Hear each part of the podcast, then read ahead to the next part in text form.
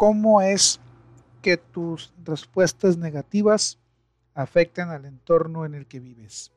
Yo soy tu amigo Chuy Espinosa y estos son tus cinco minutos de libertad. No sé si te has preguntado, si has visto, si has analizado, si has convivido con alguien que te ha dicho que no se va a vacunar contra el COVID porque piensa que todo es una mentira, piensa que te van a inyectar un chip, piensas que te están poniendo algo que no se debe, que es para controlarnos, etc., etc., etc. Al igual que ahora la semana pasada, cuando fueron las elecciones, mucha gente decía, ¿para qué voto si ya están las elecciones arregladas?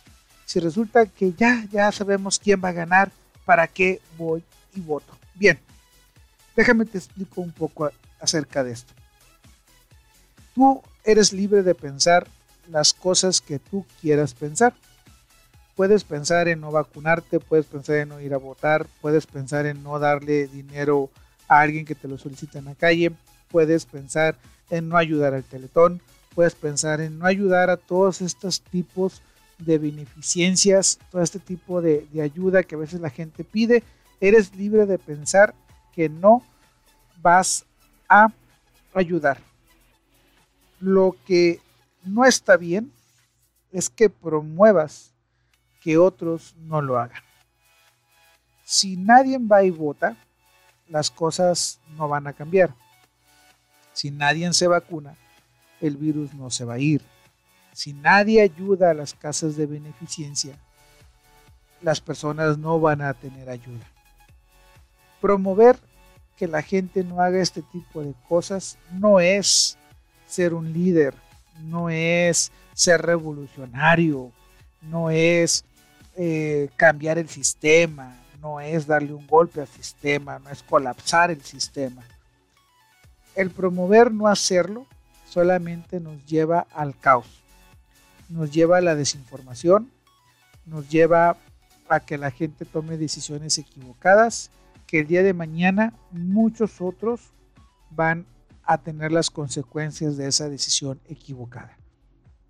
En lugar de promover que algo no se haga, en lugar de promover no hacer algo, te sugiero que des información correcta. Si, si fuese verdad que la vacuna tiene un chip que nos hace daño, que nos van a vigilar, te recomiendo que des tu opinión referente al por qué, sustentada en algo. No solamente es un yo creo, no solamente es un yo pienso da tu opinión sustentada en hechos científicos, en hechos comprobables, en hechos que la gente pueda decir, órale, este cuate puede tener razón, mejor no nos vacunamos.